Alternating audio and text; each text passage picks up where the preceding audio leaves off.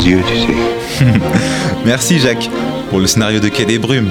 Et maintenant, Embrassez-moi. la parole est au lycéen de Prévert. Jacques la radio du lycée Jacques Prévert de Pont-Audemer. Retrouvez-nous sur 96.2 FM. et sur Radio Normandie jeune.fr. Bonjour, aujourd'hui on se retrouve pour la deuxième émission de Balance ton égalité, une table ronde autour des rapports sociaux entre les hommes et les femmes, leur sexualité, leurs droits. Bienvenue dans Balance ton égalité. Au sommaire aujourd'hui, petit point sur l'actualité autour des femmes, qui fait beaucoup parler d'elle en ce moment. Ensuite, nous reviendrons sur l'exposition que le lycée a, accueilli, a accueillie sur les violences faites aux femmes et aux filles. Et enfin, nous partirons à la découverte d'un nouvel organe, phare du plaisir féminin, déjà abordé dans la première édition de Balance ton égalité. Balance ton quoi? Balance ton égalité.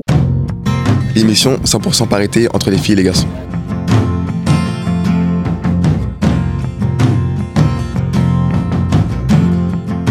Et ce qu'il faut bien comprendre, c'est que quand une fille dit non, on peut croire que. Et en fait, c'est non. c'est. C'est non. Alors voilà, ça fait déjà 9 jours que l'on sait qu'une femme sur 6 débute sa sexualité par un rapport non désiré. 9 jours déjà que l'on sait que 2 femmes sur 3 déclarent avoir subi un rapport sexuel non consenti. 9 jours déjà où toujours rien n'a changé. Les statistiques que vous venez d'entendre, c'est le collectif Nous Toutes qui les a publiées le 3 mars 2020, après avoir réalisé une enquête d'ampleur sur le consentement. En 10 jours, 100 000 personnes, toutes genres confondus, avaient répondu. Au total, 96 600 femmes ont participé à cette enquête. Les chiffres sont glaçants.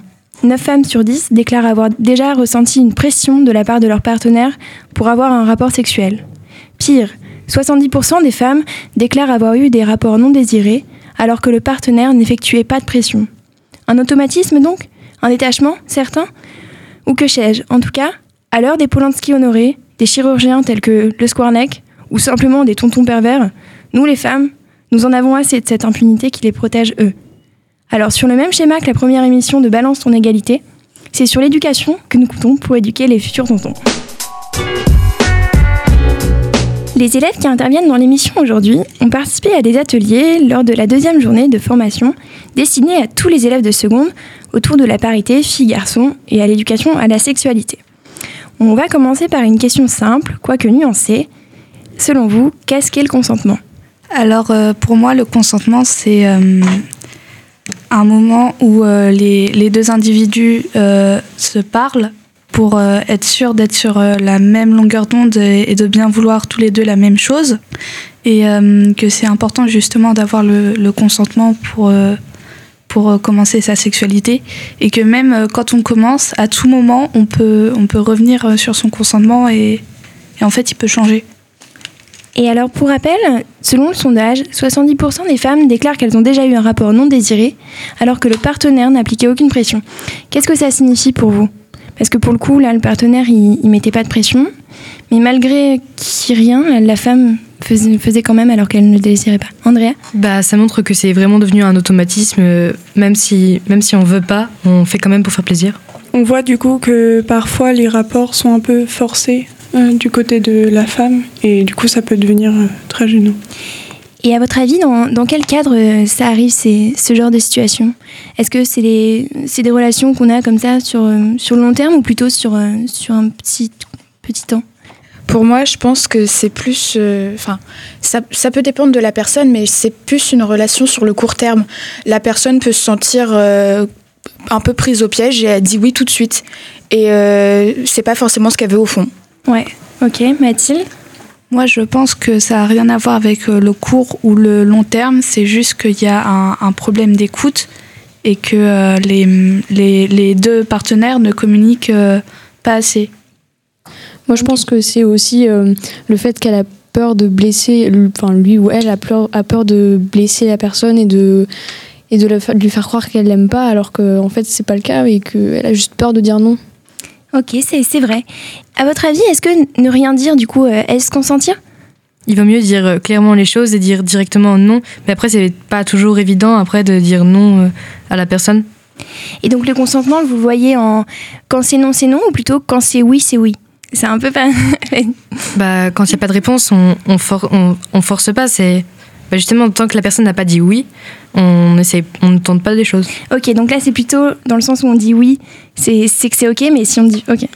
Pour moi, euh, vraiment, si la personne ne répond rien, je prendrais plutôt ça comme un non, parce que tant qu'elle n'a pas donné son accord, euh, vaut mieux rien tenter. Et euh, même quand on dit oui, au fond, ça peut paraître non. C'est c'est pas forcément le, le fait de dire oui, c'est le fait de dire euh, comment oui, je suis d'accord, mais dans un sens, je suis vraiment prête à le faire. Je suis vraiment prête sur le moment. À des moments, on peut dire oui et en fait, c'est non. Dans ce cas-là, c'est une situation délicate. Euh, bah, Andrea, tu voulais parler? Euh, le non hési- hésitant reste un non, je trouve, au final. Oui. Après, c'est possible aussi que ça change, que le non euh, se transforme après en oui, mais dans ce cas-là, on pourrait dire euh, non, je suis pas encore prête, et puis finalement finir par accepter. Mais pour moi, je pense que tant qu'il n'y aura pas un, un oui, il faut mieux rien tenter. Ok. Là-bas, dans le public Euh, moi, je pense que si faut vraiment discuter avec la personne et si on lui dit mais t'es sûr, c'est pas parce que tu changes d'avis parce que moi je veux et que toi tu veux pas. Enfin, la personne, faut vraiment qu'elle qu'elle soit sûre d'elle et qu'elle dise que si c'est non, bah c'est non. Et si elle change d'avis et qu'elle dit je t'assure que j'ai changé d'avis, bah euh, peut-être que, enfin, faut bien en parler avec la personne. Faut vraiment s'écouter et pas tenter. euh. Alors, on va passer maintenant à un autre thème. Est-ce que. Alors, je voulais vous demander déjà si vous aviez répondu à ce sondage ou pas, si vous en aviez entendu parler. Du... Andrea, ouais J'en avais absolument pas entendu parler, j'avais même pas vu les chiffres en fait. Bon, d'accord.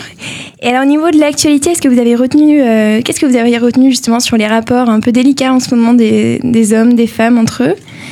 Qu'est-ce que- qu'est-ce qui vous a le plus choqué? Mathilde? Euh, J'ai vu que récemment, il y a eu un réalisateur, que j'ai oublié son nom. Polanski. voilà, Polanski, qui a reçu un- une récompense, un César, Un César. alors qu'il était accusé de plusieurs euh, viols. Et c'est c'est juste euh, affreux que qu'on qu'on le récompense alors qu'il a commis des choses aussi atroces. Oui, des viols sur mineurs. Mais alors là, du coup, ça pose un peu la question est-ce qu'il faut différencier l'artiste de, de la personne ou, ou non ou pas? Donc, ça, c'est encore une question qui est assez délicate dans le débat. An- Andrea? Euh, après, je suis, je suis d'accord avec ça, mais euh, est-ce qu'il faut pénaliser le film? Parce que le film reste quand même un très bon film. Donc, est-ce qu'il faut pénaliser le film pour son réalisateur? Euh, bah, je dirais que dans un film, en fait, il n'y a pas que le réalisateur qui travaille, il y a aussi le scénariste euh, et euh, bah, la production.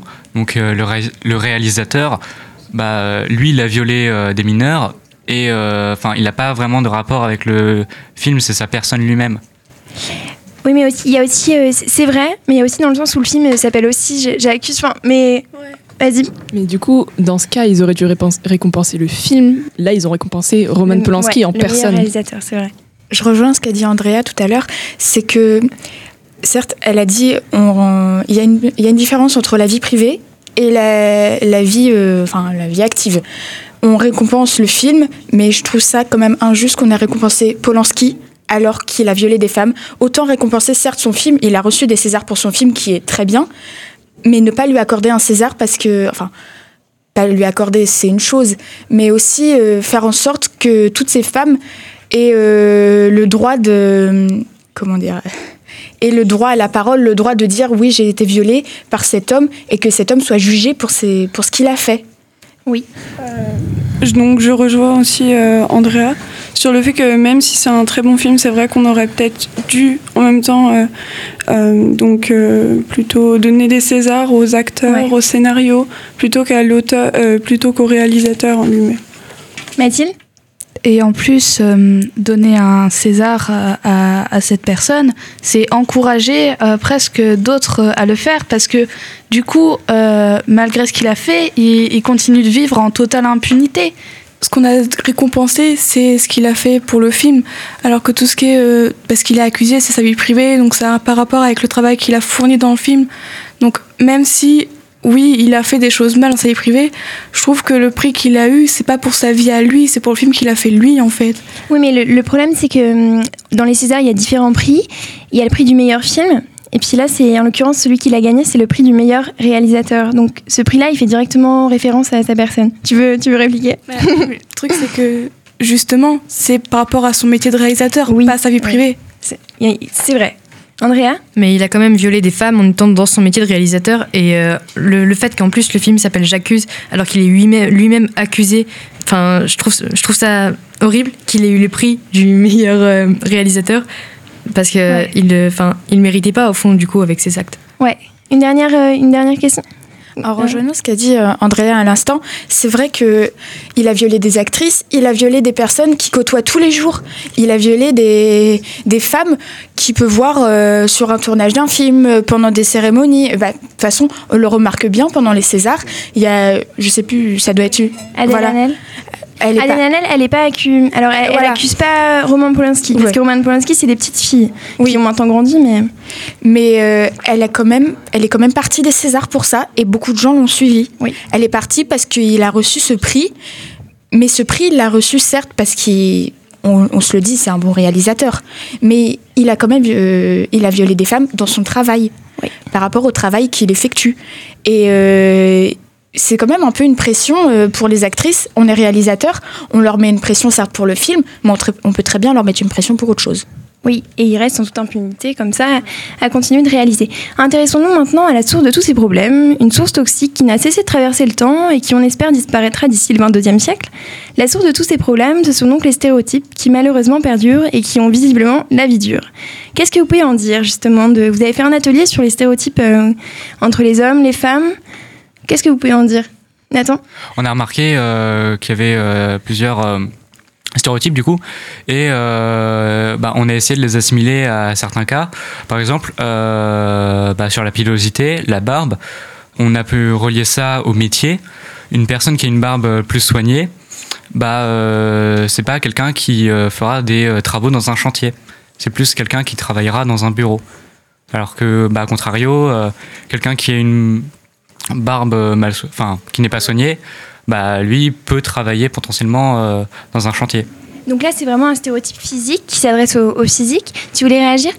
Ce qu'on a vu aussi, c'est, je rejoins ce qu'il a dit également, c'est que on, on met beaucoup de comment euh, de stéréotypes, mais on se rend compte que que ce soit les filles ou les garçons, dans les stéréotypes, on n'est pas libre. On n'est pas libre, euh, par exemple, on a vu ça avec nos professeurs, avec Madame Mayou, elle nous, elle nous a très bien expliqué, elle nous a posé la question directement. Est-ce que vous êtes libre selon vous les filles? On a toutes répondu oui. Directement. Et au fur et à mesure de la conversation, on s'est rendu compte que non. Par exemple, euh, le stéréotype de la fille, euh, entre guillemets, euh, la belle fille qui a les cheveux longs, qui porte des belles jupes, des tailleurs, qui porte des talons. Bah, spécialement, euh, enfin, moi je suis en jean. en on est en basket. sweat. On est en basket, en jean, euh, on s'habille comme on veut, on, on fait ce qu'on veut. Enfin, on fait ce qu'on veut. On ne doit pas forcément avoir les cheveux longs, on peut avoir les cheveux courts, euh, les cheveux rasés, on peut porter euh, des anneaux, des boucles d'oreilles. euh, pas- certes prendre soin de soi, mais on n'est pas obligé de se maquiller. euh. en fait, euh, on n'est on n'est pas vraiment libre dans un sens de. On, on a en fait une pression, que ce soit pour les filles et les garçons, hein, euh, très certainement. On a une pression de se dire euh, comment. euh, bah, faut que, faut que je sois comme ça, faut que je plaise aux autres, et on n'a pas envie de se prendre des remarques, en fait. C'est ça le, c'est ça le truc. Donc c'est le regard extérieur qui, qui ferait un peu les stéréotypes. Et Andrea, tu voulais réagir? Euh, oui, enfin c'est vachement la, la société qui nous indique comment être, même que ce soit fille ou garçon. Après, enfin, si on n'est pas comme la société nous impose, donc les filles les cheveux longs, maigres et tout, et les garçons avec de la barbe bien virile, euh, directement on va être jugé. Après, c'est c'est passé au-delà du jugement, c'est c'est une, une autre affaire, mais euh, voilà, je trouve que c'est. Ouais. Tu voulais réagir D'ailleurs, ce qui est étonnant, c'est que parfois des personnes se fondent sur les stéréotypes, justement. Et quand on regarde bien, ben, on voit qu'on peut les démonter euh, tous un par un et que ça reflète pas vraiment la vérité. Donc c'est fou quand même que ça continue à circuler et que pourtant on sait que c'est faux. On sait qu'on peut faire quand même un peu euh, ce qu'on veut et ne pas forcément les respecter. on écoute Oui, euh, je voulais dire quand même que pour les filles, c'est quand même un peu plus difficile parce qu'on a, en tant que garçon, on a moins de dictats entre guillemets de la mode. Euh, quand t'es une fille quand même entre se maquiller qui te bousille la peau, les talons qui te tuent le dos, euh, les- le coiffeur qui te coûte un bras, euh, les plein de choses comme ça.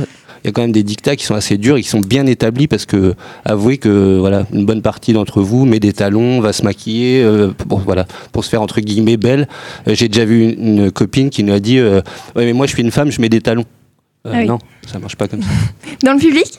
Euh, je pensais, moi, c'était surtout face euh, aux réseaux sociaux, en fait, Instagram, Snapchat, ou. euh, Enfin, on voit plein de photoshoppages et euh, du coup, on se dit euh, Ah, j'aimerais tellement ressembler à ça, parce qu'en fait, c'est pas vrai, donc. Euh, on peut pas ressembler à ça. Donc pour toi, finalement, les stéréotypes, on les retrouve dans les réseaux sociaux? Euh, oui, mais majoritairement, mais aussi euh, dans les magazines, euh, dans les films aussi. D'accord. Une autre, une autre réponse dans le public? Euh, je reviens aussi à ce que à ce qu'a dit euh, Mathilde. Euh, Il y a beaucoup de stéréotypes dans, dans la culture euh, bah, des années 80 aussi. On, Ouais. Les ados d'aujourd'hui, en- enfin moi aussi, on s'intéresse beaucoup à la culture euh, des années 80, le vintage et tout. Et euh, on remarque euh, beaucoup dans les séries et tout qu'il y a, qu'il y a énormément de, de, de stéréotypes qui sont, qui sont assumés entre guillemets et qui euh, sont respectés à la lettre, un petit peu aussi dans, Ouais. dans Qui les... perdure encore euh, aujourd'hui, quoi. Voilà. Dans le public encore Euh, sur certains stéréotypes, on peut remarquer par exemple euh, les magazines, comme ce que Mathilde avait dit, où souvent les garçons c'est bleu, des objets de construction, des ce genre de choses, alors que pour les filles c'est plus euh, des poupées, euh, de la couleur rose. euh, et je trouve que ça, ça, ça ne va pas parce que les jouets pourraient plaire à tout le monde, peu importe qui c'est. Et ça, non, ça, c'est donc finalement ce que tu parles, c'est l'éducation qui véhicule euh, ces stéréotypes dès le plus jeune âge. Est-ce que vous en avez, est-ce que vous avez, est-ce que vous avez été subi à ça? Bah oui, forcément, on en a toujours subi, subi rien qu'à regarder les catalogues de Noël euh, de certains commerces. euh, on voit bien qu'au départ, bah, c'est bleu pour les garçons, rose pour les filles. On va voir des poupées du côté des filles, des voitures du côté des garçons. Et quand même, un petit peu de positivité dans, dans tout ça, c'est que ça commence à changer doucement mais sûrement et j'espère justement qu'on va, qu'on va réussir quand même à, à retourner un peu euh, tout- toute cette mascarade, si on peut appeler ça comme ça. Ouais, d'ici le 22e siècle. oui, dans le public Bah moi je suis d'accord, on a quand même vachement de stéréotypes au niveau des jouets, dans les magazines pour Noël, etc. Enfin moi je sais que dans ma famille j'ai pas eu trop ça, je jouais aux petites voitures quand j'étais petite, mais enfin je, trouve que c'est fou qu'il y ait de tels stéréotypes euh, pour ça alors qu'on pourrait jouer à ce qu'on veut en fait. C'est pas c'est pas parce qu'on est une fille qu'on peut pas jouer aux petites voitures c'est pas parce qu'on est un garçon qu'on peut pas jouer euh, aux poupées. C'est pas enfin c'est incroyable. Euh, mais alors moi, j'avais- voulais juste revenir aussi parce qu'on parle beaucoup des stéréotypes sur les femmes, mais finalement, on se rend compte que plus ça avance dans l'âge adulte et aussi plus les hommes sont, sont soumis à ces stéréotypes. Est-ce que vous pouvez me les citer? Parce que finalement, les hommes eux-mêmes, des fois, ils sont même pas conscients. Mathilde Euh, bah, Par exemple, euh, les, les hommes, ils peuvent pas s'habiller en rose, ils peuvent pas porter de jupe, ils peuvent pas se maquiller. Sinon, ils sont jugés et on les traite de, de tapettes, voire euh, pire. Et il y, en, a pour qui c'est extrêmement dur à vivre, en fait, parce que du coup, leur personnalité est dictée par la société. Il y a aussi le, oui, il y a aussi le, le fait que hum, on se pose maintenant la question sur le congé paternité, par exemple, et on se rend compte que hum, c'est assez décrié parce que les hommes, ils sont, ils, veulent pas s'investir. Enfin, pour certains, et ce que la société pense, alors que beaucoup d'hommes veulent s'investir dans la maternité, enfin, dans la maternité et l'éducation des enfants, on se rend compte que ça met un ça évoque un problème quand même qui est, qui est la place du père dans la famille. Est-ce que vous voulez réagir par rapport à ça? Oui? Euh, bah, je pense que la femme et l'homme devraient avoir euh, à peu près la même date de congé euh, maternité et paternité, tout simplement parce que pour un enfant, je pense que la maman, le papa ou même deux mamans, deux papas, ça compte également. Enfin, c'est la même chose. Un enfant a besoin de parents pour vivre, alors je vois pas pourquoi il y aurait encore des inégalités à ce stade-là. Oui, dans le public? Euh, bah, je pense que c'est par rapport euh, aussi à la société euh, qui a changé il n'y a pas longtemps, par rapport au fait que les femmes travaillent depuis pas si longtemps que ça finalement, qu'elles sont plus à la maison depuis pas si longtemps que ça. Donc c'est avant c'était les hommes qui travaillaient, donc ils laissaient leurs femmes s'occuper des enfants et faut le temps que ça change, je pense, et ça va arriver avec le temps. Et avec nos actions aussi, Mathilde? Et aussi, c'est important que, les pères euh, aient des congés paternité parce que sinon, ça aide à la construction de stéréotypes, vu que le bébé, le bébé, quand il sera petit, va voir sa maman à la maison et le père qui rentre le soir. Et du coup, bah, vu qu'à cet âge-là, on enregistre beaucoup de choses, toute sa vie, il aura l'image euh, de la femme qui doit rester à la maison, s'occuper des enfants et de la cuisine, et du père qui va travailler pour ramener de l'argent. Mais alors, vous l'avez pas encore évoqué, mais en fait, je pense que, à mon sens, le problème de, tout ça, de tout, pourquoi ça poserait un problème que, l'homme euh, soit, par exemple, un, vous voyez, un, homme au chômage, un père au chômage, tout de suite, ça, fait moins glamour, et je pense que ça renvoie un peu à la virilité qu'on impose aux, hommes. Et donc, ça va faire ma transition. Donc, une dernière remarque. Andrea Mais je trouve que directement, enfin justement, il est temps que ça change parce que l'enfant directement va être plus proche de sa mère et le père va plus être mis de côté du coup dans l'éducation de, de son enfant quoi. Alors que normalement, il devrait avoir part égale. Et si vous regardez bien, tout le monde presque. Enfin, après, je fais pas de généralité, mais enfin, si quand même. Tout le monde va être plus proche de sa mère, en fait, au final. Euh, Enzo, pardon Oui, euh, alors euh, dans notre activité, euh, il me semble que euh, Monsieur Vincent nous avait dit que euh, le congé paternité euh, va être augmenté dans certaines entreprises. Euh, oui, mais alors ça reste aussi un peu. euh, pour l'instant, il n'y a, rien qui est fait au niveau du gouvernement. Et, euh, en fait, c'est un peu au, gré des envies des, patrons. Et ça, du coup, c'est pas tip top parce que le père, il peut se dire bah mince, le patron, il va peut-être mal le prendre, du coup, je vais moins gagner d'argent, donc ça va nous mettre un peu dans la mouise. On va passer maintenant à un nouveau thème parce que justement, sur les hommes, il y a ce mythe de la virilité à supporter. L'homme fort qui ne pleure pas, cette injonction à être constamment, euh, dans toutes les circonstances, être viril. Et justement, on va voir que cette virilité qu'on inculque aux garçons peut avoir des conséquences graves sur la vie des autres. Là, on peut peut-être parler aussi de la vie des femmes, surtout. L'un des ateliers proposés aux élèves était justement la visite de l'exposition que le département de l'Eure consacre aux violences faites aux femmes et aux filles. Je suis euh, partie à la rencontre de ces élèves. Écoutons ce reportage monté par Corentin Sauvage. Jacques a dit, la radio du lycée Prévert. Alors, est-ce que tu trouves que les panneaux en soi sont un bon moyen de faire passer le message? Ben oui, parce qu'en plus ils sont assez visibles et euh, l'écriture est assez voyante. Imagine que l'univers te regarde en, en entier.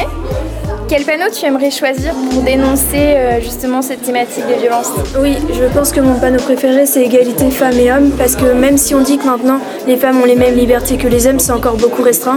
Par exemple, pour le salaire, les femmes gagnent beaucoup moins et aussi euh, dans certains milieux sociaux comme la médecine, les femmes sont beaucoup discriminées par rapport aux hommes. Et alors, une dernière question. Il y a un panneau sur l'écriture inclusive qui est justement ici. Est-ce que vous en aviez connaissance? Est-ce que par exemple vos profs de français vous en avez parlé? Pas les profs de français directement, mais surtout sur Instagram par exemple. Sur Instagram, t'en avais entendu parler? Ok. Alors bonjour les filles, on va commencer par une première question. Est-ce que vous étiez au courant que ces violences avaient lieu? Oui. Et c'est triste euh, de savoir ça en fait. Ok, et alors si vous étiez au courant, comment vous l'avez su? Bah, avec les infos, à ce qui se passe à la télé, c'est pas des choses qui, forcément ressentent beaucoup et quand on entend parler, bah, ça fait peur. Parce que ça peut arriver à tout le monde, ça peut arriver à n'importe qui, ça peut, ça peut arriver n'importe quand. Et, Et comment tu, comment tu avais connu le- la présence de violences Bah, mes parents ils m'en avaient parlé, puis euh, je connais quelqu'un aussi qui a été victime de violence, donc euh, Ok. Et cette personne t'en a parlé Est-ce que bon, vous c'est évident, vous vous sentiez concerné, mais comment Comment tu te sens concerné par le sujet? En fait, en tant que fille, j'ai toujours été sensibilisée à ça. Je sais que ça peut m'arriver au cas où si je suis avec la mauvaise personne et si j'ai peur, je n'oserais pas partir par moi-même. Est-ce que tu avais conscience, euh, est-ce que tu, tu, tu étais en connaissance de ces violences? Euh, ouais. Et si oui, du coup, comment tu en as eu euh, la connaissance Euh, bah, parce que j'ai une amie qui a eu ça, et euh, aussi bah, les réseaux sociaux, Twitter, etc. Le nombre de filles qui se plaignent, c'est abusé. Pour continuer sur un garçon, est-ce que tu te sens concerné aussi par ces violences bah, ouais, ça dépend ce que ça veut dire concerné, quoi. Est-ce que tu penses pouvoir faire quelque chose à ton échelle et de, de faire attention à comment tu te comportes? Est-ce Bah, que, tu, est-ce que tu fais attention à ça? Ça, clairement, oui. En avais déjà entendu parler de cette violence Oui, ça j'avais déjà entendu parler, oui, qu'il y avait certaines filles qui étaient euh, harcelées, euh, tuées ou même, même insultées ou certaines choses. Comment toi, tu, tu te sens par rapport à ça? Comment tu te sens concerné Qui sont concernées, euh, je sais pas comment dire ce mot. ce- Est-ce que tu peux faire quelque chose à ton échelle?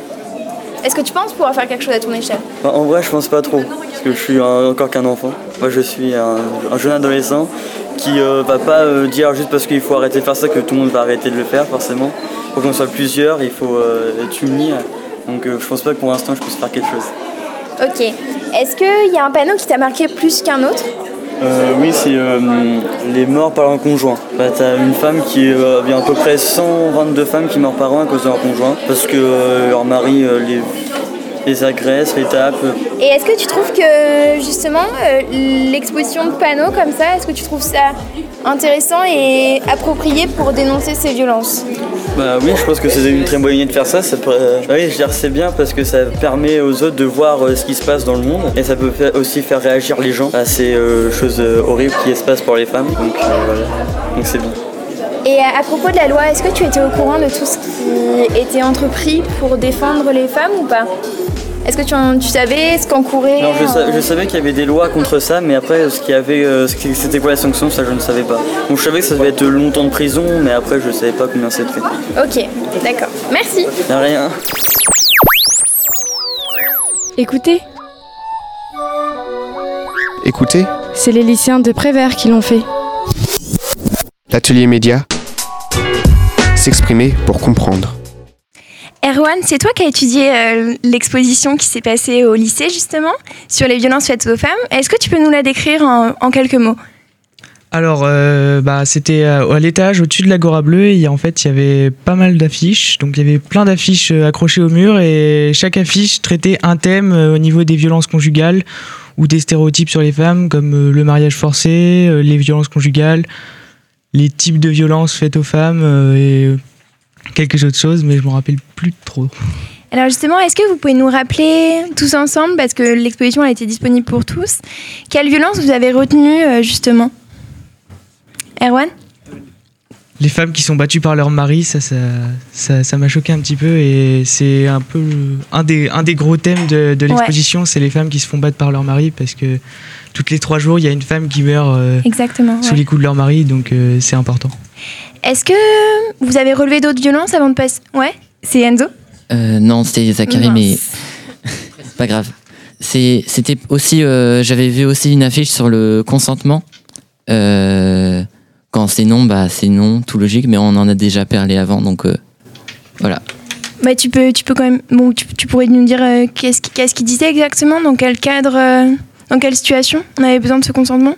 Bah, faut jamais être pressé. Enfin, même si on est pressé, faut toujours euh, demander à la personne euh, si euh, elle est ok. euh, euh, ça peut être aussi euh, le gars, euh, à- au demander au gars ou aux deux. Aux deux, ça doit être les deux qui sont qui doivent être d'accord euh, ensemble. D'accord. Oui Thelma? Euh, donc pour revenir aussi, il y a les violences physiques bien évidemment, mais il y a aussi la violence psychologique, notamment euh, par rapport aux insultes euh, ou même à, à d'autres critiques. Et quelle violence justement vous a marqué le plus? Ouais, Erwan?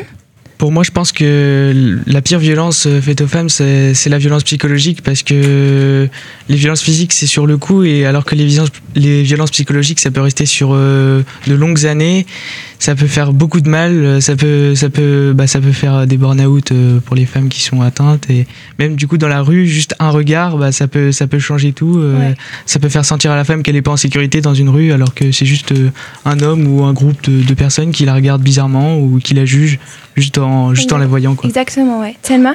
Euh, donc pour revenir à ce qu'a dit euh, Erwan, euh, donc euh, c'est vrai que les violences psychologiques c'est vraiment très très grave, mais pour moi je pense que c'est vraiment à part égale parce que certes même si c'est les violences physiques c'est sur le coup ça peut quand même tuer, donc euh, c'est vraiment oui c'est très très grave, même si les violences psychologiques bien sûr peuvent aussi détruire des personnes. Marie? Euh, mais les, surtout les, les violences psychologiques, on peut pas les prouver, alors que les violences Ouais. physiques, euh, il y a des bleus, ça se voit. Et puis, euh, bah, du coup, on peut, enfin, c'est difficile de, de, comment dire, de prouver qu'on a été. euh, Et de témoigner aussi. Oui. euh, et de se rendre compte aussi que cette violence psychologique, elle existe. Parce qu'on peut des fois croire que ça n'existe pas, qu'on est dans une situation normale et certaines femmes ne se rendent pas compte qu'elles sont sous une emprise. euh, Thelma Ou même les violences physiques, parfois c'est difficile à prouver parce que même la personne qui, euh, en a, bah, qui les a subies ne veut pas avouer que c'est son conjoint ou son mari qui lui les a faites. Et donc, ouais, parfois euh, dans certaines situations, c'est très très dur de faire avouer à la personne qui a subi les coups d'avouer. Oui, parce que comme, comme euh, ce que tu dis, en fait, ce qui se passe, c'est que la majorité des, des violences, finalement, elles se passent dans le, dans le domicile, dans, dans le couple conjugal. Et c'est justement cette, euh, cette délicatesse à dire, bah, c'est mon mari, est-ce que je dénonce, est-ce que je mets en jeu aussi ma, ma famille? Tu voulais réagir? Euh, oui, euh, j'ai entendu parler aussi de beaucoup d'affaires sur où la personne avait bien appelé la police, le, le voisinage avait appelé la police, mais la police avait pris, avait pas pris l'affaire au sérieux, était venue soit trop tard, soit pas du tout venue. Euh, donc euh, il y a beaucoup les mentalités aussi de la police à changer, je trouve. Oui. Euh, voilà. Oui, parce que finalement, c'est toute cette émergence de violence, ça nous a fait un peu questionner sur, le, sur le, la question judiciaire, de comment on les traite. Et justement, c'est ce qu'avait prévu le gouvernement avec le Grenelle euh, c'était une de leurs étapes aussi de revoir peut-être comment accompagner les femmes, leur donner des conseils et comment prendre leurs euh, plaintes. Et c'est vrai qu'il y a eu beaucoup de, de femmes qui se sont plaintes de la réaction des, des policiers. Oui, dans le public? Euh, je vois tout à l'heure, vous avez parlé des euh, traumatismes euh, psychologiques. Je vois le problème avec cela, c'est que justement, on peut pas les, les prouver et ça empiète après sur euh, toute la vie parce que les coups ou autres qu'on aura pris avec quelqu'un, on n'aura pas de les avoir avec d'autres en fait et ça va nous bloquer pour toute la vie en fait. Ouais, c'est l'emprise dont parlait Marie, ouais. Alors, quelle violence vous a le plus marqué, à vous, selon votre ressenti? Ouais, Erwan? Je dirais bah, les violences physiques parce que d'un côté, par an, par an, il y a beaucoup plus de femmes qui meurent, euh, mais après, enfin oui, il y a- plein de femmes qui meurent par an euh, sous les coups de leur mari, mais faut pas oublier les femmes aussi euh, qui psychologiquement sont détruites, mais on le sait pas parce qu'elles veulent pas parler, elles disent rien et du coup elles sont dans l'ombre. Et alors, qu'est-ce que vous avez, oui, qu'est-ce que vous avez retenu au niveau de la loi? Parce que à chaque, à chaque panneau, de, après chaque violence, il y avait un rappel à la loi. Qu'est-ce que vous saviez déjà qu'il y avait ce rappel à la loi? Ouais, Euh, au niveau de la loi aussi de non-assistance aux personnes en danger, c'est-à-dire que bah, quand tu vois une femme se faire tabasser dans la rue et que tu la regardes ou que tu prends ton téléphone et que tu filmes, et bah c'est puni par la loi et du coup vaut mieux intervenir parce que sinon bah tu peux tu peux te prendre une amende ou pire. Et c'est là que ces vidéos sont diffusées sur euh, Twitter ou autre. Oui Euh, justement, par rapport aux vidéos, là, il y a une vidéo qui est sortie ce week-end avec une femme qui se faisait agresser dans le métro euh, par un homme qui lui avait fait des attouchements et, euh, et du coup, elle, elle s'est révoltée, si on peut dire ça comme ça. Sauf que tout le monde l'a regardée et personne disait rien. Donc, euh, quand je l'ai vu la vidéo, j'ai trouvé ça vraiment euh, immonde. Immonde, oui. euh. Oui, Mazarine? Mais aussi, c'est un peu compliqué d'aider les personnes en danger parce qu'on peut se demander est-ce que c'est normal? Enfin, est-ce que peut-être il y a eu une altercation dont on ne sait rien et on a peur d'aller réagir, d'être en tort? Alors, il y a juste une petite astuce aussi. Moi, on m'a dit qu'un jour, si, si on voyait une femme se faire embêter par un monsieur et que, après avoir regardé, on savait bien que le monsieur, euh, finalement, n'était pas lié à elle, bah, ce qu'on peut faire, c'est simplement lui dire Hey, Salut Jeanne, euh, ça- on se revoit, euh, dis de prendre un verre euh, et de tout de suite faire. euh, enfin, de dissoudre la tension euh, et comme ça, le harceleur euh, partira, j'espère. Oui, Thelma? Euh, avant, j'habitais à Rouen, donc euh, j'ai pu euh, faire déjà une fois l'expérience où il y avait une personne qui se faisait suivre par un homme et vraiment qui arrêtait pas de regarder derrière elle. Elle était vraiment gênée. Et du coup, je me suis approchée d'elle. J'ai dit Viens, on, va on vient dans la rue, je te suis. Et finalement, bah, cette personne m'a remerciée par la suite et partie de son côté. Elle dit Vraiment, je savais pas comment réagir, je savais pas où aller. Et même quand j'allais dans un magasin, il me suivait encore, donc ça me faisait vraiment peur. Il y a des réactions à avoir, c'est vrai, même pour les garçons. Ça peut faire aussi partie de l'éducation. Parce qu'il y a aussi le cas, par exemple, euh, où on est seul quand on marche dans la rue et qu'il y a un, mec derrière qui nous suit et finalement on ne sait pas s'il nous suit, on ne sait pas si. Alors il y a plusieurs astuces euh, comme changer de trottoir ou alors euh, la dépasser, puis comme ça on saura que, le monsieur ne nous suit pas. Mathilde, tu voulais réagir au fond Oui, mais en fait, le truc, c'est que ce qui est affreux, c'est que si, si la vidéo elle est en ligne, ça veut dire que, que la personne qui a filmé, elle a préféré euh, rester bêtement sur son téléphone plutôt que de venir en aide à, la personne. Oui, et là, il y a une véritable éducation à faire. On va terminer le sujet juste par une question. Euh, comment est-ce que vous appréhendiez ces, ces violences euh, Les garçons, comment vous, notamment parce que les garçons, vous étiez peut-être moins touchés par ces violences, est-ce qu'après avoir pris connaissance de ces informations, vous portez une attention particulière justement à votre relation avec vos amis, petits amis? Est-ce que vous faites gaffe maintenant? Ouais Erwan Bah, je faisais, je faisais déjà gaffe avant, mais là, ça a renforcé euh, mon opinion parce que faut se dire que faut vraiment faire attention parce que si tu vois d'autres mecs euh, tabasser une femme dans la rue, faut vraiment venir et puis euh, faut, faut pas, faut, c'est une question de confiance aussi à tes amis ou, ta petite ou à ta petite amie. Faut, faut avoir confiance en elle et faut surtout qu'elle, elle ait confiance en toi parce que sinon, ça va pas marcher. Ok. Alors, une dernière, une dernière réponse? Euh, oui, je pense que avant, euh, avant cet atelier, je pense que j'aurais, s'il y avait eu euh, une situation comme ça dans la rue, je pense pas que j'aurais agi pas de peur, de timidité. Euh, mais là, maintenant, euh, je pense qu'il y a plus, il y a pas à discuter. C'est peut-être, bah, la, femme est peut-être en danger, euh, donc faut pas hésiter du tout. C'est le témoignage parfait. Alors, oui, une dernière? Euh, j'ai entendu ça, ils ont mis en en place quelque chose qui est assez formidable, c'est-à-dire que si une femme se sent suivie, menacée, agressée ou autre, elle peut rentrer dans certains endroits, des magasins, des bars, des restaurants, etc., donner un nom de code, euh, en l'occurrence je crois que c'est Angela ou quelque chose comme ça, et la personne la met à l'abri tout de suite. euh, sans se poser de questions, qui, que, quoi, comment, et donc elle est mise à l'abri alors qu'elle est dans la rue, elle peut rentrer dans n'importe quel endroit comme ça pour se faire protéger si elle se sent menacée. Et je complète même en fait, imaginez vous êtes en boîte de nuit et vous avez un gros lourdeau qui vous, qui vous embête bien, il vous fout les boules, vous allez voir le barman et vous dites Angela. Et le mec, le barman est censé appeler les flics et, euh, et foutre le mec dehors. Ok, bah, j'étais pas du tout au courant de cette, euh, cette prise de décision. Alors, euh, on va passer, merci pour ces témoignages, on va passer maintenant à un autre sujet. Alors, merci de nous écouter. Vous êtes toujours sur Jacques Addy, la radio du lycée Jacques Prévert, en direct de la table ronde dans l'émission Balance ton égalité. Dans le cadre d'un des ateliers, vous avez assisté à une pièce de théâtre intitulée On ne naît pas femme. Alors, la question c'est est-ce qu'on naît femme à votre avis? C'est Enzo et Canel. Est-ce que c'est quelque chose qu'on développe au fur et à mesure? Ah, pardon. Bah, c'est donc Luna? Oui, euh, bah, du coup, euh, évidemment, non, on ne naît pas femme. Je pense que c'est euh, c'est évident pour tout le monde, mais euh, je, je, je, enfin, je comprends même pas comment on peut se poser la question parce que c'est- fou de se poser ça. C'est on, on, on ne naît évidemment pas femme, on choisit pas. Mais est-ce que c'est quelque chose. euh, ça fait référence pas forcément à notre sexe, mais aussi euh, à, comment on développe euh, notre féminité Est-ce que c'est quelque chose qu'on développe au cours du temps? Mathilde, tu voulais ré- réagir? Bah justement, oui, ça, dépend. Si on parle euh, du fait d'être femme, euh, naître avec un corps de femme, c'est-à-dire avec une poitrine et un sexe féminin, bah là, on, on choisit pas, on est comme ça. Après, si on parle du fait d'être femme, c'est le, le caractère et donc aimer porter des robes, tout ça, bah ça dépend de l'individu. Et du coup, là, c'est nous qui choisissons si on veut être femme ou homme. Voilà, bon, après, une femme n'est pas obligée de porter des robes non plus, mais Marie, si vous voulez réagir. Bah après, euh, c'est trop- c'est notre éducation qui fait tout, et puis euh, à l'école, dans les médias, euh, etc.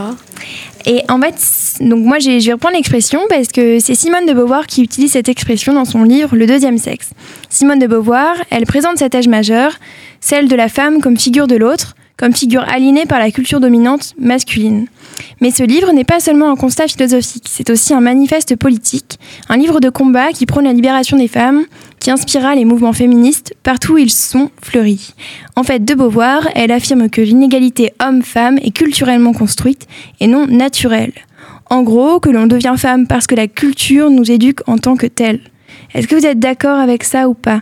Ouais? Dans le public Bah justement, je voulais revenir là-dessus. Euh, Effectivement, si on a une image de la femme euh, très euh, avec les robes, le maquillage, etc., c'est surtout à cause des, des films de manière générale, parce que souvent, surtout les années 90 et 2000, euh, dans la majorité des films où il y avait des, des personnages féminins, ils étaient sexualisés comme pas possible, sans aucune profondeur dans dans, le, dans la psychologie. Alors que on voit que depuis le début de la décennie, ça commence à évoluer parce qu'on a de plus en plus de personnages forts euh, qui sont désormais euh, cultes. Et puis même avant, parce que euh, il y a, par exemple, je sais pas si vous avez déjà vu Terminator, par exemple. Bon, c'est le personnage principal s'appelle Sarah Connor et c'est une femme forte et on n'appuie pas sur le fait qu'elle doit être féminine ou tout ce qui va avec. Et c'est comme ça qu'on peut faire évoluer les mentalités, je pense. Ok. Alors, euh, justement, on parlait du mouvement féministe. Est-ce que vous avez assisté à un atelier qui regroupait un peu ces dates, justement, euh, les dates clés de l'histoire de la femme? Est-ce que vous pouvez réagir, Canel Est-ce que tu en connais? Tu peux nous les dire? Euh, oui, par exemple, en 1907, la femme mariée peut disposer librement de son salaire. Enfin. Euh, il y a aussi en 1791, Olympe de Gouges qui rédige la Déclaration des droits de la femme et de la citoyenne, euh, dont elle dit La femme naît libre et demeure égale à l'homme en droit. Euh, il y a aussi en 1944 le, loi de dro- le droit de vote et d'éligibilité pour toutes les femmes françaises. Enzo? Et c'est qu'à partir de 1965 que la femme peut exercer une profession sans euh, l'autorisation de son mari. Sullivan? On a parlé aussi du procès de Bobigny. Euh, C'était quand une fille s'était fait violer. Mais du coup, elle a, elle a pris. euh, elle a fait un IVG. Et C'était la première personne qui a fait un IVG qui a été innocentée. Est-ce que tu connais la date euh, de la légalisation de, de l'interruption volontaire de grossesse Canel C'est euh, 1960 1975. Oui. Et alors, est-ce que vous, vous connaissez la date aussi? Le petit test de la, de la légalisation de la contraception féminine, pour le coup, du coup Non? Canel Euh, C'est 1967. Oui, bon, ok, donc je pense qu'on est au point sur les dates. Faites-vous un petit mémo, c'est important. Euh, on va écouter maintenant le morceau Quand c'est non, c'est non de Jeanne Chéral, sorti en 2014 dans son album intitulé Histoire de G. Elle y expose une phrase simple Quand c'est non, c'est non. Et il n'y a pas de Non, mais les femmes, quand elles disent non, en fait, c'est oui, croyez-la.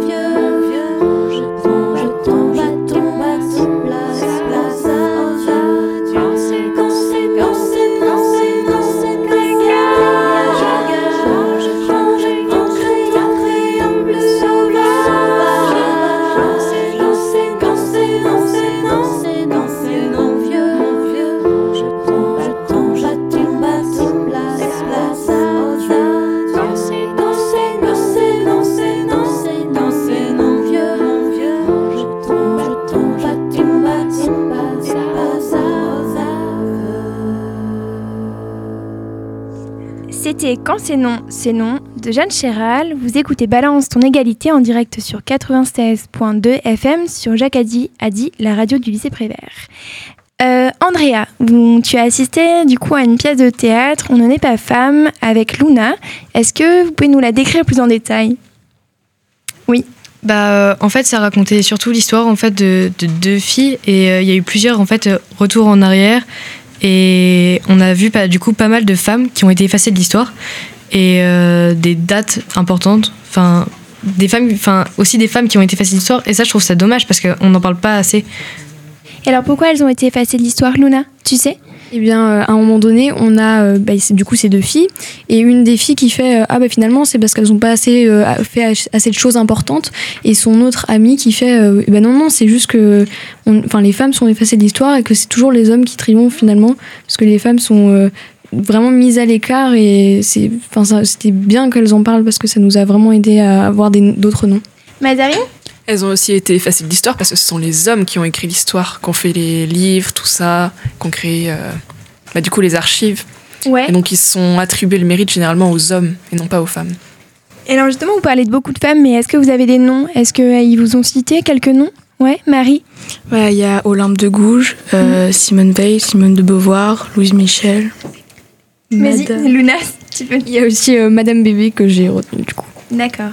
Tu, tu disais, Mazarine, que, les hommes, que c'était les hommes qui avaient écrit l'histoire, mais est-ce que justement derrière les hommes, il y a le cas, je pense que vous connaissez, c'est le couple Pierre et Marie Curie. Donc c'est Pierre, euh, deux physiciens. Bon, là pour le coup, on sait que c'est Marie qui a participé aussi, mais justement, il y a pas mal de couples comme ça où finalement c'est la femme qui a écrit l'histoire et c'est l'homme qui s'en est pris le mérite. euh. Est-ce que vous, vous avez vu des, des cas comme ça ou pas? An- Ouais, Andrea ou Zachary? Je me rappelle plus exactement du nom de l'artiste, mais je me souviens d'un peintre qui avait fait à croire à tout le monde que ses peintures étaient de lui, et en fait c'était sa femme qui les avait toutes faites.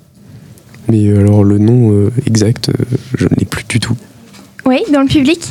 Je me rappelle pas du nom, mais par contre, je me rappelle euh, du film qui en parle, et qui s'appelle Big Eyes de Tim Burton. Donc si jamais vous voulez parler ou voir ça, voilà. Vous vouliez réagir autour de la table? Oui, il y a le cas aussi de, hum, je sais pas si vous connaissez le, sculpteur euh, Jean Harpe, qui finalement, il avait une femme qui était, alors je me rappelle plus exactement son nom, dans mon programme d'art plastique, mais euh, cette femme justement, elle, a été beaucoup, c'était Madame Madame Harpe dans son travail, alors qu'elle avait gardé son nom de jeune fille aussi, et on l'a souvent assimilée à son mari, alors que finalement, elle faisait un travail indépendant et euh, exceptionnel. On va passer maintenant à un autre thème, c'est la sexualité. Balance ton quoi? Balance ton égalité. Émission 100% parité entre les filles et les garçons.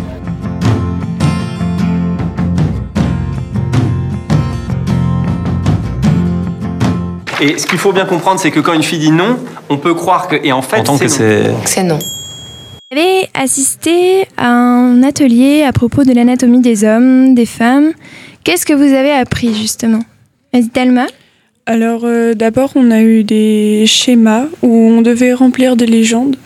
Et donc on a eu celui de la femme, celui de l'homme. Et en remplissant les, les schémas, on a vu qu'on connaissait beaucoup plus de parties sur la femme que l'homme. Ah bon? D'accord. Mais alors, euh, vous avez quand même appris euh, quelque chose? Parce que tu dis que, justement, avant notre génération, en tout cas, moi, on savait beaucoup plus de trucs sur le, généralement le mec que sur, le, que sur nous-mêmes. Oui. Après aussi, euh, il y avait beaucoup plus de légendes sur l'appareil euh, Ah, féminin que masculin. Mais oui, sur l'appareil féminin, j'ai l'impression que maintenant les garçons se tiennent peut-être un peu plus au courant. Parce que dans notre groupe, on était à parité égale, de garçons, de filles. Et les garçons nous ont autant aidés que bah, nous, on les a aidés. Et vraiment, ils arrivaient quand même à, à placer pas mal de légendes sur l'appareil féminin. Donc euh, ça va. Et ça, c'est une bonne nouvelle, parce que au collège, moi, c'était pas comme ça. Sullivan, tu voulais réagir? Euh, en parlant de l'appareil féminin, j'avais appris euh, sur cet atelier la première fois que je l'ai fait euh, que c'était en 2017 que la première représentation correcte euh, d'un clitoris avait été faite sur, euh, un, sur un manuel. Scolaire, ouais. Et alors, est-ce que tu. Bah, Andrea, tu voulais réagir? Euh, c'est pas encore fait dans tous les manuels en Ouais. plus. Alors, est-ce que Sullivan, tu peux revenir justement? Tu peux nous le décrire cet organe? T'en as retenu quoi? Euh, c'était un organe entre euh, 8-10 cm à quelque chose près. Et, et c'est un organe qui génère plus du plaisir que autre chose. Ouais, il est entièrement consacré à ça. Thelma? Oui, donc euh, le clitoris, c'est un peu comme un iceberg, si on pourrait comparer euh, ça. C'est un organe qui est euh, principalement interne. C'est pour ça qu'on l'a longtemps oublié et il y a seulement une toute petite partie euh, qui dépasse et qui sert vraiment euh, à procurer du plaisir à la femme et qui n'est pas reproducteur. Donc c'est surtout pour ça qu'il a souvent été oublié. D'accord. Oui, Zachary? Mais justement sur les proportions en fait, je crois qu'on avait vu dans l'atelier que ça, la- le gland, en fait, bah, déjà le clitoris en lui-même, il était formé exactement de la même manière qu'un pénis. Ouais. Donc il y a un bulbe, il y a un gland, il y a des, des corps spongieux. Et on a vu que la partie gland, en fait, donc la petite partie qui ressort, elle allait de 0,5 jusqu'à 3,5 cm. Donc c'est c'est quand même assez conséquent sur, sur euh, 10 cm. Et là, vous l'avez appris dans le cadre de cet atelier, mais sinon, est-ce que vous en aviez une petite idée qu'il existait ou pas? Vous en aviez entendu parler, Thelma? Je savais ce qu'était le clitoris et à peu près à quoi ça ressemblait. Par contre, je m'imaginais pas les proportions que ça avait. Et euh, bah, je savais à quoi ça servait, mais voilà. D'accord. Et les garçons, vous, vous le saviez avant, avant ou pas de- d'avoir cet atelier Dakari Bah alors oui. D'accord. euh, Et les autres garçons, Sylvain, tu le savais avant de faire cet atelier qu'il existait cet organe? Euh, oui, je le savais, mais je savais pas trop à quoi c'était euh, réservé pour. Ok, bon, bah, on a affaire à des, à des garçons qui savaient ce que c'est. Bonne nouvelle. On a terminé sur euh, l'anatomie euh, du des corps euh, des femmes et des hommes. Merci. Écoutons maintenant le morceau La Grenade de Clara Luciani, sorti en 2017 dans l'album Sainte Victoire. Elle nous met en garde de ces violences et expose la puissance féminine à travers un objet, la grenade.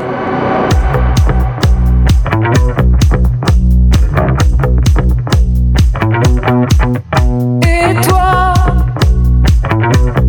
qu'est-ce que tu regardes? Jamais vu une femme qui se bat? Suis-moi dans la ville blafarde et je te montrerai comme je mords, comme j'aboie. Prends garde, sous mon sang la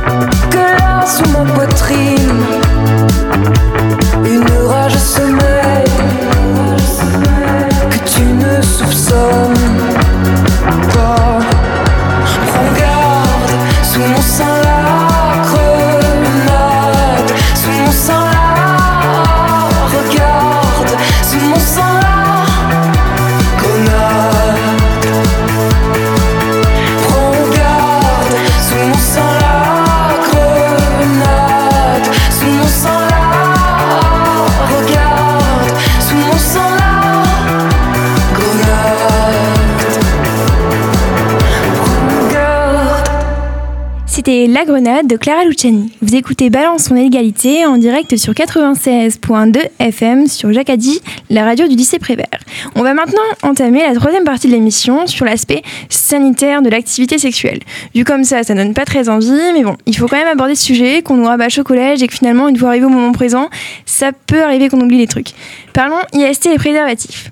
Où est-ce que... Bah, Mathilde, justement, tu, tu connais bien les IST, est-ce que tu peux nous en parler? Euh, oui, il y a plusieurs sortes d'IST. Euh, on a vu euh, euh, l'infection à la chlamydia, le- les euh, papillomavirus, euh, l'hépatite B, la syphilis et le VIH et le sida. Et euh, donc du coup, on a vu que à ce jour, il n'y a aucun traitement qui élimine le VIH. Euh, donc on peut pas en guérir, mais on peut bloquer l'évolution d'infection en associant plusieurs médicaments. Ok. Est-ce qu'il existe aussi des vaccins pour... euh, tu as parlé du papillomavirus. Est-ce que vous connaissez un vaccin pour ce... Il en existe un. Normalement qu'on se fait vacciner pendant la préadolescence à peu près. Vous l'avez euh, étudié Non Ça me rappelle rien. Et alors comment justement on fait pour, euh, pour se protéger? Comment déjà elles se propagent ces, ces IST Par quel biais?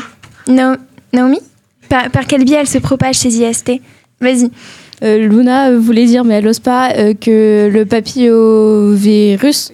Papillomavirus, Le, le ouais. papillomavirus, c'était pour le cancer de l'utérus, je crois. Oui. Quelque chose comme ça. Le vaccin pour le cancer de l'utérus. Oui, et je crois qu'il est déclenché aussi. Oui. C'est pas le cancer du col de l'utérus qu'on fait euh, avant de rentrer au lycée. Vas-y, Thelma. Donc oui, euh, avant, normalement avant les 15 ans, il y a- on a deux ou trois vaccins à propos du papillomavirus. Donc oui, je crois c'est pour le contre le Oui, cancer contre du le col cancer. de l'utérus. Et je crois qu'il arrive avec les bactéries aussi. Enfin, je pense qu'il est- aussi dû à ça. Euh, non Pas de réaction? Vas-y, Mathilde.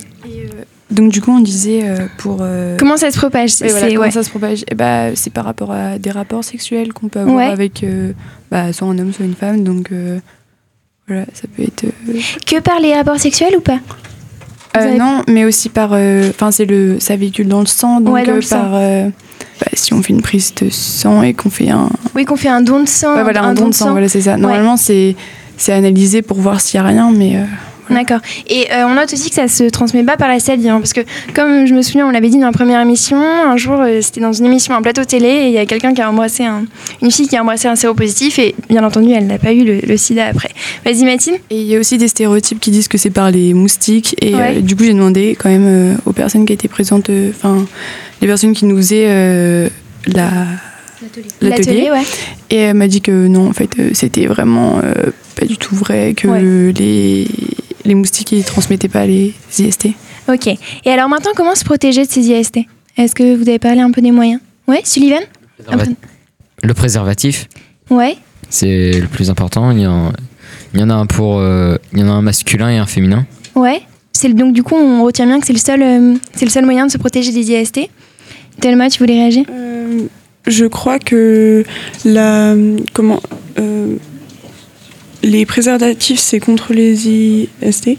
Mais par contre après il y a d'autres moyens mais ça c'est contre la contraception. Oui, non, contre la grossesse. Euh, la grossesse, Mais du coup, le préservatif, il fait office de deux, de deux, de deux méthodes. Contre la grossesse et aussi contre les IST. Mathilde. Mais donc, du coup, les préservatifs peuvent servir pour deux choses, mais par contre, la contraception, c'est pas contre les IST. Oui, la contraception hormonale.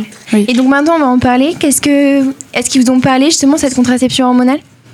Est-ce que vous pouvez dire quelques-uns? Attention, parce qu'il y a les contraceptions. euh, il y a deux types de contraception aussi. Vas-y, Naomi. La pilule Ouais, donc ça, c'est une contraception hormonale. Ok. Est-ce que tu en as d'autres de contraception hormonale? Mathilde, tu- Il y a euh, l'implant. Ouais, l'implant. Et après, sinon, il y a d'autres choses. Il y a euh, le stérilet, il y a euh, euh, l'anneau vaginal. Ouais, mais alors du coup, euh, ces moyens de contraception, ils s'adressent à qui? Euh, bah, la pilule, euh, l'anneau vaginal et euh, la- comme je disais, et euh, j'ai dit quoi d'autre euh, Le stérilet, oui. C'est pour les femmes, mais après, sinon, il y a bah, du coup le préservatif masculin, c'est pour les hommes. Mais il y a aussi un préservatif féminin aussi. Et alors, du coup, on- ça représente quand même une- un peu une charge mentale aussi, enfin, par rapport justement à ces contraceptifs, qui s'adressent hum, la plupart du temps aux femmes. Euh, parce qu'il faut savoir que la pilule, euh, quand on l'a inventée, on a fait des tests sur euh, à peu près pas trop de personnes, sur 300 personnes, et elle a direct été validée pour qu'on l'impose aux femmes. Et en fait, là, ce qui se passe, c'est que hum, bah, nous, on a un petit peu marre de, porter cette charge. Et du coup, maintenant, ce qui, est en train de naître, c'est la contraception masculine, hormonale. Et donc là, ils sont encore dans des études, et bien évidemment, ils testent sur plus de personnes, parce que ça met quand même en vie la, vie des, mecs. Est-ce que vous en connaissez? Oui. Pour en revenir à la pilule masculine, il me semble que j'avais entendu une histoire comme quoi euh, elle avait exactement les mêmes effets secondaires que celle Ouais. de la femme et qu'ils essayaient de contrer ces effets secondaires que sur la pilule masculine et pas sur celle féminine, alors que c'était les mêmes en fait. Ça pose plus de problème qu'il y ait des effets sur celle des hommes que sur celle des femmes. Oui, Mathilde. Euh, Il y a aussi euh, le slip chauffant dont Ouais. j'ai entendu parler. Donc euh, ça se met la nuit, je crois. Et euh, ça Euh, diminue. ouais. Ou la journée, enfin je sais plus. Et euh, il y a des, ça diminue le taux de spermatozoïdes euh, dans les. Oui. Oui, et il y a aussi, là, alors, c'est pas le, je sais pas le, nom scientifique, et en fait, c'est parce que hum, on va sortir les testicules, on va les rentrer dans le corps, et du coup, elles vont être chauffées par le corps lui-même. Parce que si les testicules, elles sont sorties, ça, vous avez dû le voir, c'est pour rester plus au frais et pour favoriser la production de spermatozoïdes. Et est-ce que vous, il y en a d'autres ou pas, avec des hormones, non? Parce qu'il y a aussi euh, il y a justement y a une contraception hormonale, donc ça serait une pilule à avaler quotidiennement. Et il y a aussi les injections, donc ça c'est encore un peu à tester. Mais en tout cas, vous pouvez retrouver toutes ces informations sur le site Ardecom.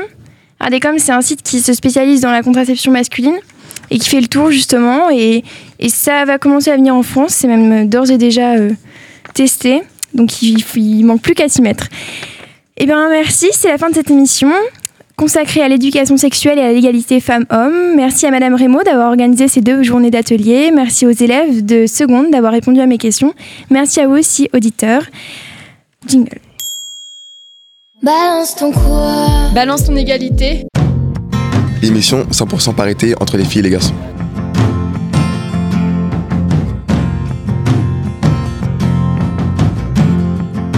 Et ce qu'il faut bien comprendre, c'est que quand une fille dit non, on peut croire que. Et en fait, c'est non. c'est- non.